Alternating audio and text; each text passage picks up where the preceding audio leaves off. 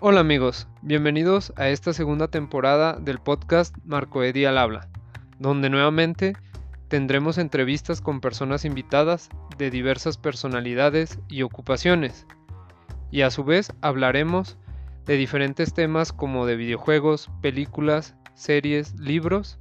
Espero seguir contando con su apoyo, que se diviertan y comenzamos.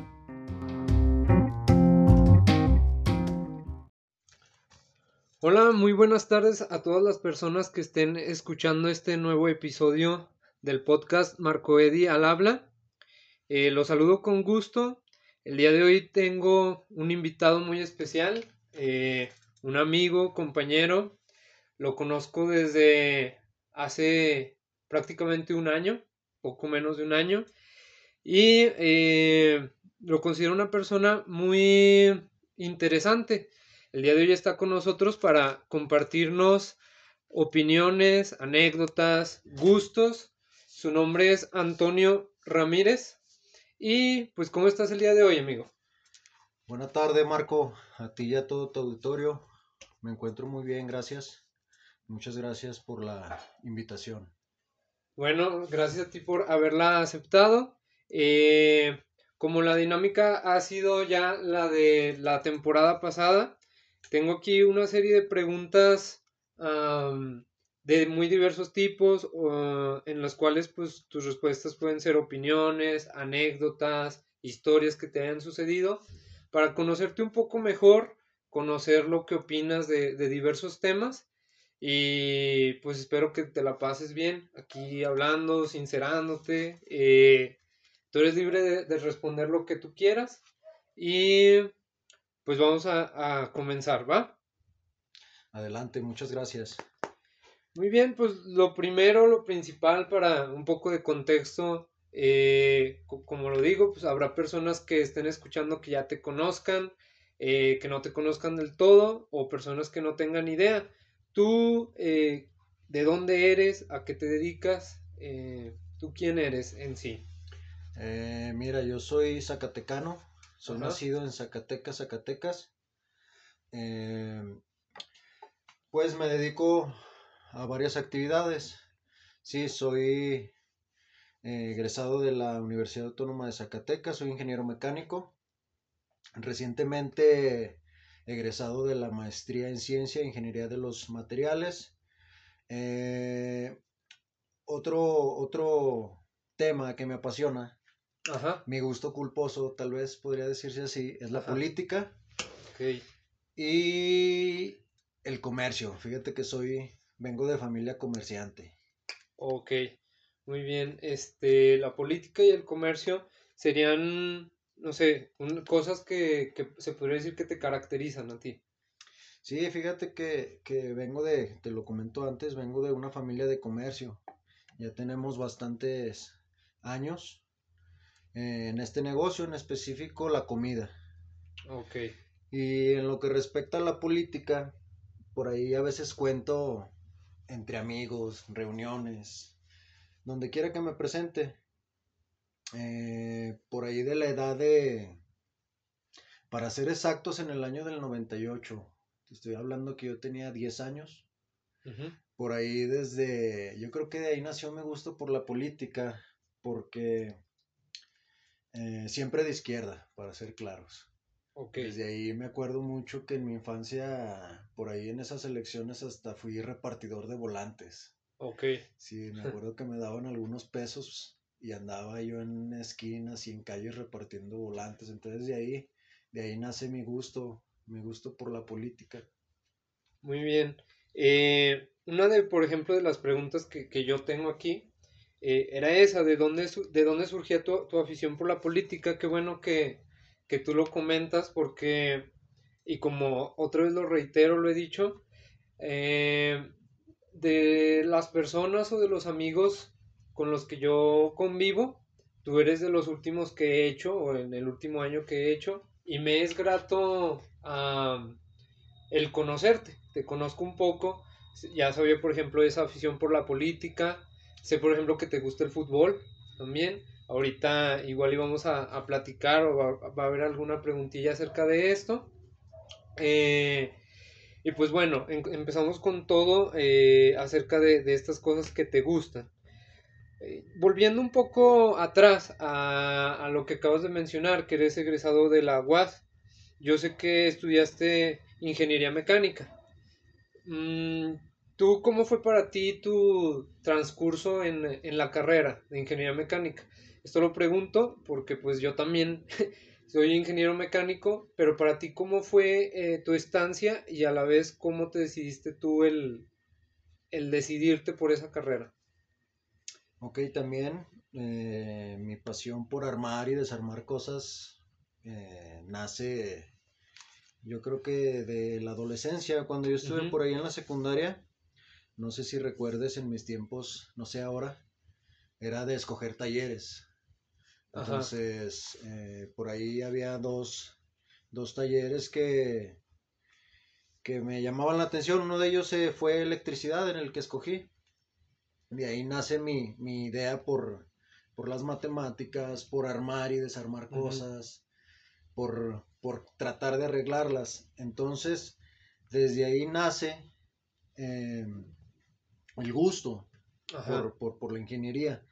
Eh, te digo esto porque ya entrando en el bachiller, eh, estudio el, bachillerato de físico matemático. Te soy sincero, cuando estaba yo en la preparatoria, todavía esa, esa en esas instancias, no sabía en concreto qué era lo que yo quería estudiar. Ajá. Sí, estaba entre las opciones una ingeniería y por otro lado la arquitectura. Pero pues ya tú sabes que cuando, cuando uno termina, te da la misma universidad o algunas otras universidades la opción de abrirte el panorama, de enseñarte qué licenciaturas tiene cada universidad, entonces por ahí andar indagando y visitando algunas de las ingenierías, pues la que me convenció en específico el responsable del programa de ese entonces, el doctor Soto, Soto Berumen fue uno de los que eh, me motivó a entrar a la ingeniería mecánica. ok. Y ya, como lo comentas, durante el paso, mi estancia en la ingeniería, pues cada vez me fue gustando más esa carrera, muy completa. La licenciatura es muy completa. Eh, es un panorama muy amplio, un, un panorama laboral muy amplio en el cual un ingeniero tiene cavidad, un ingeniero mecánico. Ok, muy bien.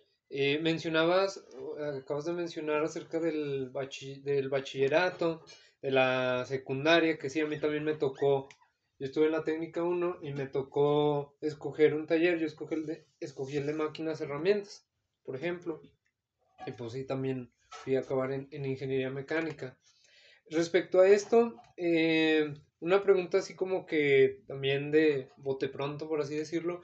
Para ti, ¿cuál fue tu época escolar, eh, no sé, donde más te divertiste o algo que nos puedas contar acerca de donde más la pasaste bien o donde más se te dificultó, algo así? Eh, mira, yo creo que en todas las, las etapas como estudiante hubo momentos buenos, hubo momentos agradables, pero si me tengo que quedar con una, yo creo que fue la época de secundaria de secundaria. Sí, había un grupo muy, muy unido. Éramos un grupo de pequeño de hombres. Me acuerdo mucho que éramos ocho hombres, nada más, y lo demás era de, niñas. De niñas, mujeres. Pero ese grupo pequeño de hombres andábamos para todos lados.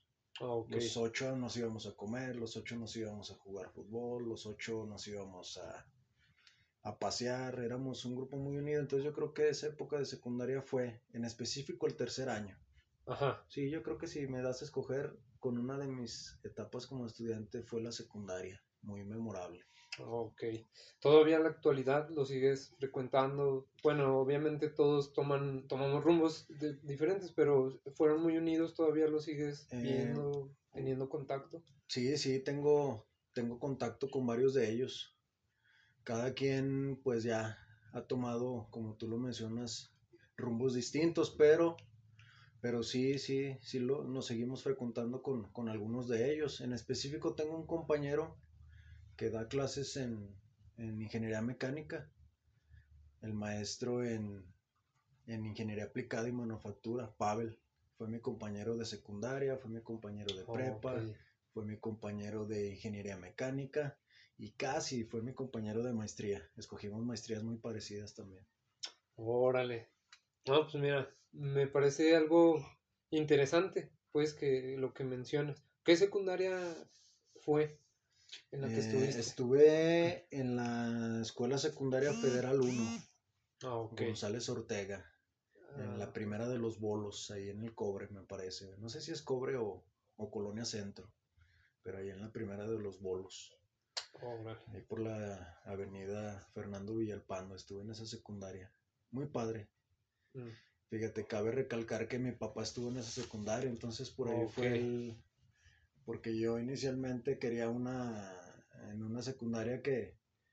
Pues éramos vecinos en la técnica 27, me parece que es. Pero pues mis papás no, no les gustaba la idea de que yo entrara ahí. Casi, bueno, probablemente tu papá dijo, no, donde estuve yo está bien. Sí, allá fíjate que estar". ya traía... Traíamos esa experiencia de que mi papá y mis hermanas estuvieron en esa secundaria. Entonces, pues sí, se eligió, se eligió por esa, por esa secundaria y qué buena, qué buena elección buena tuvieron elección. mis papás, sí, claro.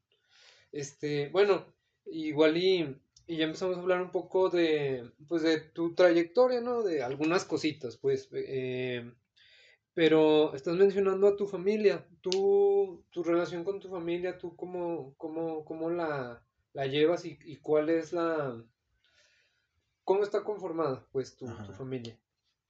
Eh, somos una familia pues relativamente pequeña, padre, madre y somos tres hermanos. Ajá, Eh, soy el menor de los tres, el único hombre también. Eh, somos muy unidos, somos muy unidos. Eh, a pesar de que por ahí hubo un suceso en la familia, la separación de mis padres. ajá, De hecho fue en esta etapa de secundaria, yo tenía 12 años, ya hace 20 años de ese episodio, ok, que no es tan grato, pero al final de, de, al final te das cuenta que las cosas ocurren para bien. ajá, Entonces, pues en el momento, en ese momento la decisión de mis papás fue esa, separarse. Em, pero a pesar de todo, nos seguimos frecuentando. Hace una semana fue cumpleaños de mi sobrino el menor. ajá, Y ahí estuvimos todos juntos. Mi papá, mi mamá, mis hermanas, mis sobrinos. Tengo seis sobrinos. órale, Soy un tío muy joven y numeroso. Sí, varios Sí, sí. domingos ya Sí, ya varios domingos de fiesta. Varios domingos se tienen que repartir y varios regalos de Navidad. Muy bien, este, pero a pesar de, de, bueno, a pesar de ese evento que, que tú estás compartiendo, como te digo, pues, por ejemplo, cosas, no, obviamente no voy a saberlo todo de, de ti, pero pues qué bien que, que eso fue para bien, como lo mencionas, pues. Y respecto a la educación, ya en tu opinión, igual y va a una pregunta quizá compleja, no lo sé, pero ¿tú cómo consideras o qué opinas de la educación tal cual en, en México o en Zacatecas? No sé, la actual o, la, o te puedes tú basar en la que tú recibiste o cómo tú ves el panorama, este, no sé cómo, cómo quieras tú responderlo, pero en sí, ¿qué opinas tú de la educación en, en México? Eh, la educación, fíjate que es un tema sin duda muy importante que a mi ver, y esta pandemia no me lo va a dejar, no me va a dejar mentir, estamos algo atrasados en cuanto a tecnología. Ajá, Yo creo que por ahí, eh, y yo no culpo al gobierno actual, ¿verdad? Esto se viene de años atrás, o sea, no es culpa de, de hace un año, de dos años, esto ya tiene, tiene muchos años atrás en el cual no se ha visto o fomentado una verdadera educación como tal. ¿Por qué te comento esto? Porque eh, ahora, si te das cuenta, ahora en la, en la pandemia, las clases ya por el momento no son presenciales. Sí, tenemos que acudir a la tecnología. Entonces, eh, siento yo que, esto de la tecnología pudo haberse hecho tiempo atrás, o sea, no necesariamente ahora, que, forzosamente tiene que ser así. Entonces, en cuanto a la educación en México, ese es mi punto de vista. Necesitamos echarle para adelante, trabajar, trabajar el personal, tanto el personal docente como las instancias de gobierno pertinentes en cada, en cada estado, en cada municipio y también de la federación. Este, sí, como bien lo mencionas, o sea, ahorita, mientras estamos grabando esto y esperemos, bueno, cuando salga al aire, que, que sí va a ser en, en unos cuantos días, no sé todavía con exactitud cuánto, pero estamos viviendo lo de la pandemia y lo de, pues, esto que nos tiene uh, alejados de esa de ese contacto, pues de ese contacto mutuo y, y pues como, como tú bien lo mencionas ahorita obligadamente, no es de que quieras, o sea, es de que tienes que tener uh, un celular o una computadora y, e internet mínimamente para, para el acceso a, a las clases. Eh, y pues creo que sí es importante recalcarlo eh, en cuanto a la educación que se, que se está viviendo ahorita y que pues probablemente vaya a cambiar pues en, un futuro. Sí, fíjate que lo mencionas y muy cierto. Eh, lo, digo porque en cuanto a la evaluación de los maestros, yo digo que tiene que ser permanente, porque también estamos viendo, vuelvo a mencionar lo de la tecnología, la verdad hay maestros que no la dominan. Okay. si no la dominas, no transmites al alumno nada. Tienes tú como docente que dominar los temas, las herramientas, para transmitir el conocimiento adecuadamente. Exacto. Por ahí igual ni una capacitación ardua pudiera ayudar, ¿verdad? Creo yo, ¿verdad? Más bien es una opinión respecto a lo que estás mencionando. Ah, bueno, si te fijas, y como siempre lo hago, voy saltando de un tema a otro quizá de, una familia, de la familia nos trasladamos a, la educación y volvemos, regresamos, pero y, y sigamos bien con el hilo de todas formas. Mencionábamos acerca de, ahorita es un momento, pues de que esto lleva años en cuanto a la, a la, a la educación, o sea que no es un problema reciente. Y, y la pregunta en sí, tal cual textuales, ¿tú qué opinas de los gobernantes actuales y de los que han gobernado Zacatecas? Ya sea, sea eh, lo que tú tengas de opinión. Aquí quiero hacer un paréntesis porque yo en cuanto a política no es un tema que yo domine y aparte ah, desconozco muchas cosas, muchos términos pero por eso las preguntas son quizás tal, tal cual muy abiertas. Eh, no, no estoy hablando de una persona en específico ni de algo en específico, esto es algo abierto, pero tú qué podrías opinar de, de los gobernantes o de las personas que están al frente, en, ya sea en el municipio o en el estado, algo que tú quieras o puedas comentar. Sí, no, no te preocupes. Las, las preguntas van para, para un auditorio no tanto específico, sino en general. Entonces, respecto a los gobernantes, eh, fíjate que hay una cadenita, yo siempre lo he dicho, desde la federación hasta nivel municipal. Eh, si me dices de los gobernantes del pasado, comparado con los gobernantes del presente, eh, hace dos años fue, fue un día, una fecha histórica para las y los mexicanos, eh, porque ocurrió un cambio, un cambio verdadero, un cambio donde ya no hubo simulación, donde ya no hubo participación de los poderosos, o tal vez sí la hubo, pero ya no se hizo notar como en años anteriores sino ahora los que decidieron fueron las y los mexicanos. A nivel, a nivel nacional fueron, fue una participación histórica con el 70% del padrón, Ajá. de los cuales fueron más de 30 millones por los que votaron por el licenciado Andrés Manuel López Obrador. Fue una ola que se venía, que ya nadie, o sea, nadie la podía parar. Entonces, em, fue un cambio verdadero por el cual se derrocó un régimen que tenía tantos años haciéndole tanto daño al país. Sí, se, perdóname la expresión, pero lo exprimieron a más no poder. Ajá. Lo exprimieron en cuanto a los mayores recursos que tenía México, se dieron goce y placer de, de todas las riquezas que, tu, que tiene México, para beneficio de algunos cuantos nada más. Entonces, mmm, te comento, hace dos años fue un cambio mmm, para bien. Fíjate que eh, actualmente, por ahí luego dicen que en el peor momento que vive México con esta pandemia, nos tocó un buen presidente.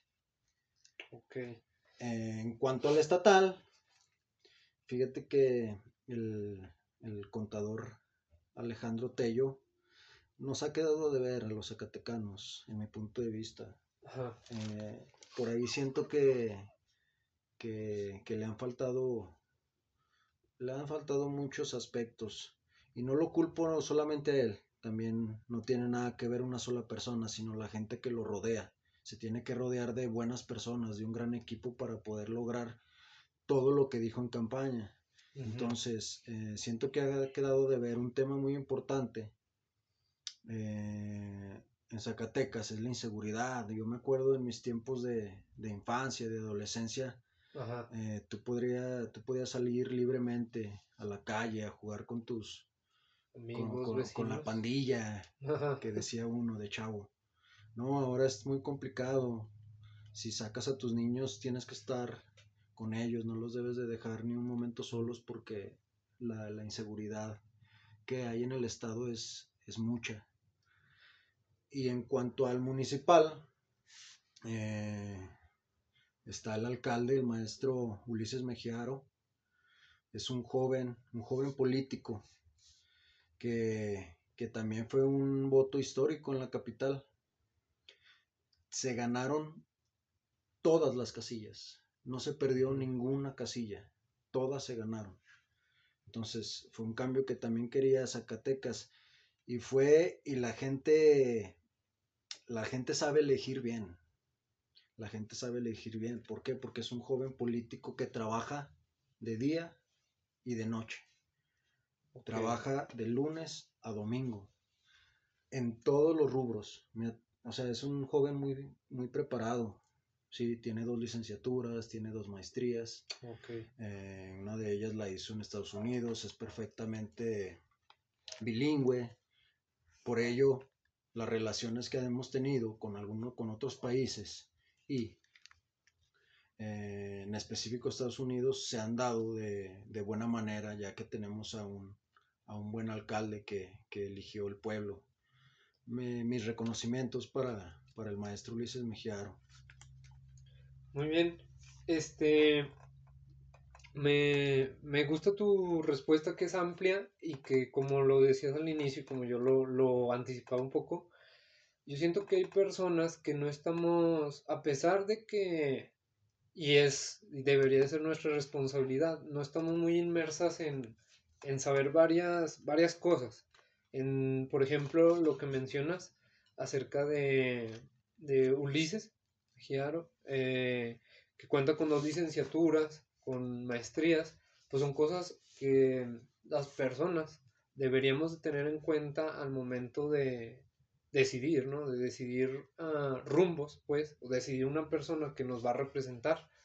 Uh, yo muchas veces, esto es como, y, y, y, no, no, no sé qué tan tonto vaya a sonar, pero se supondría, yo como que al no saber mucho del, del tema, yo supondría que que cualquier persona que llegue al poder tendería a hacer lo mejor para su pueblo, para, para pues sí, las personas que, que lo están representando. Eh, no importaría qué partidos políticos existieran para mí, porque por ejemplo en Estados Unidos, yo viví un tiempo allá y no, no necesariamente tienes que vivir allá para saber que prácticamente se destiende en solamente dos, ah, dos corrientes. Ajá. Aquí en México, eh, y no digo que todo lo debemos emular de Estados Unidos, obviamente no, tenemos nuestra propia identidad, pero yo siento que eso muchas veces eh, merma hasta la cantidad de dinero que, que se puede, que puede utilizarse en eso, en lo de las campañas. Eh, a veces a cada ratito yo veo un nuevo partido con un patito de, de ¿cómo se dice?, de imagen o, o como el verde, el tucán y cosas así. Estoy hablando así muy despectivamente, quizá, no sé, o muy ampliamente. Pero, pero yo sí, o sea, con todo lo que hemos vivido en la infancia y la adolescencia y eso, yo sí también veía, o mi sentir es que ya estaba como que la gente harta de siempre lo mismo, de siempre lo mismo. Y ahorita yo también veo, y yo también a veces lo hago, eh, que critican mucho al presidente o que critican mucho a, los gobernantes, siempre los van a criticar. Eh, lo vi muchísimo y muchas personas lo vieron en las redes con, con memes con Enrique Peña Nieto, criticándolo y haciendo burla. Y ahora con, con Andrés Manuel, yo, yo veo que hacen lo mismo, te digo, yo a veces también hasta lo hago, pero yo, por ejemplo, lo confieso algo así, yo voté por Andrés Manuel y yo a pesar de que veo errores y fallas, no dejo de decir, pues es mi presidente y lo apoyo y quisiera que, la, que las cosas cambiaran. Igual con Enrique Peña Nieto yo decía, no manches, eh, esa persona yo siento que no está preparada, pero si puede hacer un cambio al país, pues qué chido que lo haga, pero lamentablemente yo nunca lo vi en lo personal. Y bueno, es algo que yo quería mencionar. no sé si ahí ya mencioné muchas cosas ah, revueltas, pero yo sí esperaría que, que, como lo mencionas, en este tiempo tan difícil y lo que queda, pues que, que sí logre hacer que, el cambio, pues que, que al menos el cambio de ah, para bien, pues, para la forma de vivir de las personas. Y yo lo sigo, sigo con esa idea. Este, y bueno, uh, y ahorita entramos con todo en este primer segmento, en esta primera sección, por así decirlo. Eh, algo que, que, no sé, igual y como de las últimas o la última pregunta para hacer una pausa yo sé que, pues tú eres, y lo acabas de mencionar, tú eres zacatecano, y, y aparte que te conozco, yo sé que amas México.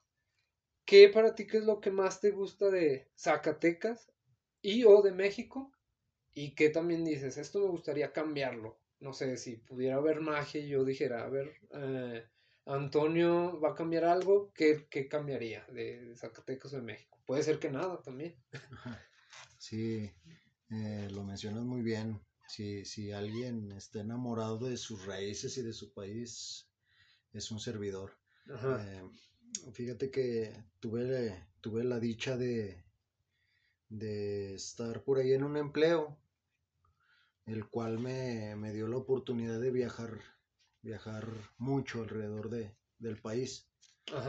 Eh, conozco 26 estados de la República. Entonces, si algo, si algo me gusta de, de México, es su cultura, su gente, su gastronomía y su pasado. ¿A qué me refiero con el pasado? A nuestras raíces. Sin duda alguna es algo de muchísimo valor el cual conocer.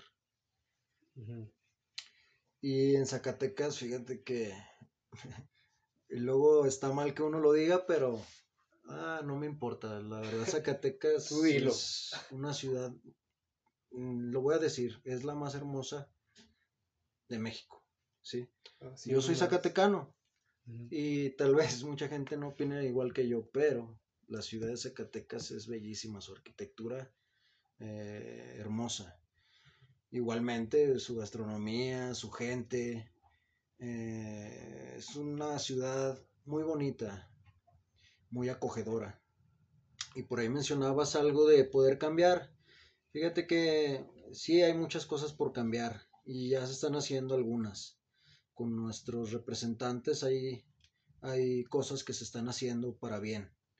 Eh, y nada más por mencionar una a nivel estatal, yo, yo, yo quisiera, estamos cercanos a un proceso electoral el año que viene, entonces eh, sí por ahí al, a nuestro próximo representante a nivel estatal eh, quisiera que en Zacatecas hubiera más inversión en empresas que generaran más empleos. Porque como como lo mencionó antes, somos profesionistas y sabemos lo complicado que es, que es la vida, aún teniendo eh, un nivel de estudio. Entonces está complicado y a mí me gustaría que por ahí hubiera más oportunidades y que estas fueran acompañadas de, eh, de, un, buen, de un buen ingreso. Ajá.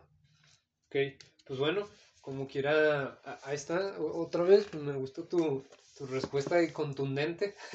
Eh, si hay personas de otros estados como quiere escuchando, eh, o no, no lo sabemos, no sé quién, quién puede estar escuchando, espero que varias personas estén escuchando esta entrevista, pero pues también están invitadas a conocer este estado cuando la situación lo permita, ¿verdad? y bueno, uh, con, pues con esta, esta primera parte eh, vamos a hacer una pausa. Con esta primera parte nos quedamos. Eh, me han gustado las respuestas, las preguntas que te he hecho. Espero que te la estés pasando bien. Y ahorita vamos a regresar con más. Excelente, ánimo.